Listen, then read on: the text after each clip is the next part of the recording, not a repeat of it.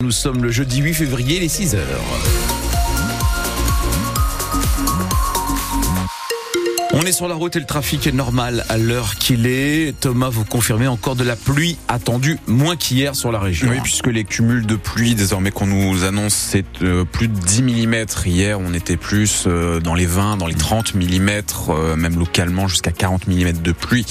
Donc c'est moins pire qu'hier, mais la pluie est toujours là. Des averses, et ce sera les pluies généralisées ce soir et la nuit prochaine. Pour ce qui est des températures, la pluie a fichu un coup aux températures parce que ça a baissé entre 4 et 6 degrés ce matin. Les maximales, en revanche, cet après-midi, un peu conforme à ce qu'on avait ces derniers temps, entre 12 et 13 degrés. Et Thomas, Gabriel Attal de retour cet après-midi dans le Pas-de-Calais. Le Premier ministre, le jour de sa nomination à Matignon, souvenez-vous, avait rencontré des sinistrés, annoncé des mesures pour les communes victimes des inondations. Cet après-midi, Gabriel Attal se rendra donc de nouveau à Blandec, à Longness ou à Clermarais, dans ces trois communes du bassin de l'AA. Beaucoup d'habitants vivent dans l'angoisse de revivre ces journées de novembre et de janvier quand l'eau montait dans les rues. Angoisse qui est montée d'un cran hier avec donc cette vigilance orange plus inondation à l'Ismaro. Juste par précaution, Jean-Paul a décidé de passer chez sa fille à Blandec. Je vais mettre en hauteur sur des parpaings au cas où pour pas être pris au dernier moment. C'est le chantier. La maison sinistrée n'est plus habitée, mais on ne sait jamais. Alors il surélève tout ce qu'il peut. Toutes les choses, micro-ondes, euh, les affaires que ma fille elle veut trier et garder.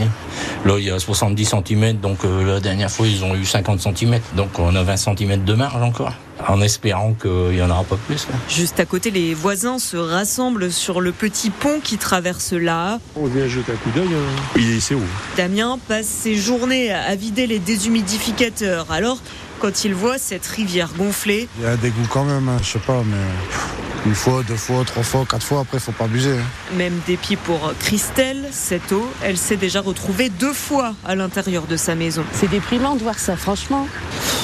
Moi, je suis abattue, là.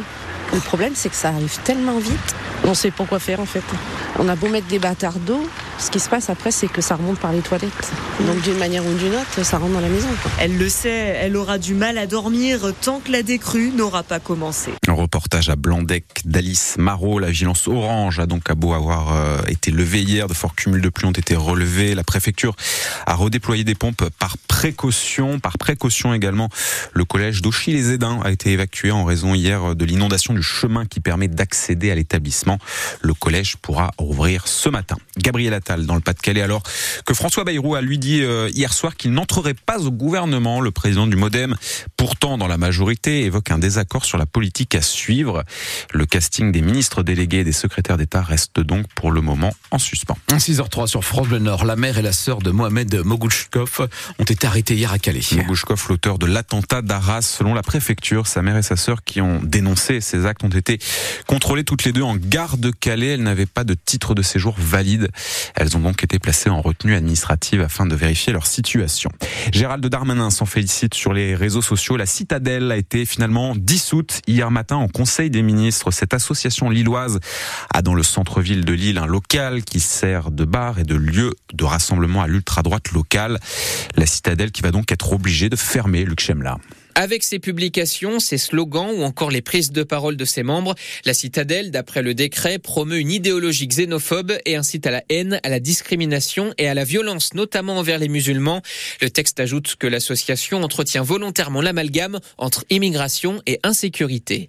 La citadelle a provoqué plusieurs polémiques, notamment l'année dernière, après avoir voulu organiser dans son bar une soirée intitulée Qu'il retourne en Afrique, rappelant les propos à l'Assemblée nationale d'un député du RN, soirée finalement interdite qui a mené à l'ouverture d'une enquête par le parquet de Lille. Cette dissolution est félicitée par Martine Aubry, qui, pour rappel, l'an dernier a fait fermer le bar avant de voir quelques jours plus tard la justice administrative l'autoriser à rouvrir. Ceux qui portent des appels à la haine n'ont pas de place dans notre pays, écrit la maire de Lille sur les réseaux sociaux. Contacté par France Bleu Nord, le président de la citadelle dénonce un délit d'opinion et annonce qu'il prévoit une action devant le Conseil d'État pour tenter de suspendre cette dissolution. Luc Chemla, la CNIL ouvre une enquête après un vol de données massif dans le secteur des complémentaires santé, selon le gendarme du numérique. Deux opérateurs assurant la gestion du tiers payant ont été ciblés. Les données personnelles de 33 millions de personnes auraient été volées. La CNIL appelle donc à la prudence si vous recevez des mails concernant le remboursement de frais de santé. Un collectif d'infirmiers libéraux a prévu une opération escargot ce matin sur l'autoroute A1. L'action est censée débuter à 7 heures avec un départ de Seclin, direction ensuite Arras. Ces infirmiers dénoncent la dégradation de leurs conditions de travail et un manque de reconnaissance. Vous savez quoi, le centre historique minier de Loward fête cette année ses 40 ans avec 180 000 visiteurs l'an passé. Le site ouvert en 1984 fait partie des cinq musées les plus visités de la région. Stéphane Barbero nous racontera son histoire tout à l'heure à 6h15. 6h06 sur France Bleu Nord, c'est la dure loi de la Coupe de, la dure loi de la Coupe de France, hein, Thomas. Lille se fait sortir de la compétition, mais Valenciennes se qualifie pour les quarts de finale. Le VAFC qui s'est imposé hier soir face à l'AS Saint-Priest, victoire 2 buts à 1 des Valenciennois face au club de National 3. Les Lillois, eux, ont déçu au Groupama Stadium avec cette défaite 2 buts à 1 là aussi face à l'Olympique lyonnais. La Coupe de France est donc terminée pour le LOSC. Ça continue pour Valenciennes qui connaîtra ce soir son adversaire pour les quarts avec le tirage au sort. En huitième de finale également hier, le PSG a battu Brest. Nice se qualifie face à Montpellier. Victoire de Strasbourg face au Havre. L'exploit aussi des amateurs du Puy-en-Velay qui ont battu Laval, club de Ligue 2. La Coupe d'Afrique des Nations. Nous avons désormais là les deux équipes qui joueront la finale. La Côte d'Ivoire a battu hier soir 1-0 la République démocratique du Congo. Dans l'autre demi-finale, le Nigeria s'est imposé face à l'Afrique du Sud. La finale donc Nigeria-Côte d'Ivoire, ce sera dimanche soir. Ça pour le coup, c'est un jeu où il n'y a pas de perdant, pas de gagnant. Composé le meilleur clutch pour le carnaval de Dunkerque à quelques jours des Trois Joyeuses. C'est l'effervescence ces jours-ci dans les boutiques. Et pas qu'à Dunkerque, Claude Ballois à Lille tient le magasin Kilo Show et chez lui les carnavaleux viennent de loin pour trouver de quoi égayer leur tenue. On a des Américains, par exemple un groupe d'Américains qui vient tous les ans pour le carnaval de Dunkerque.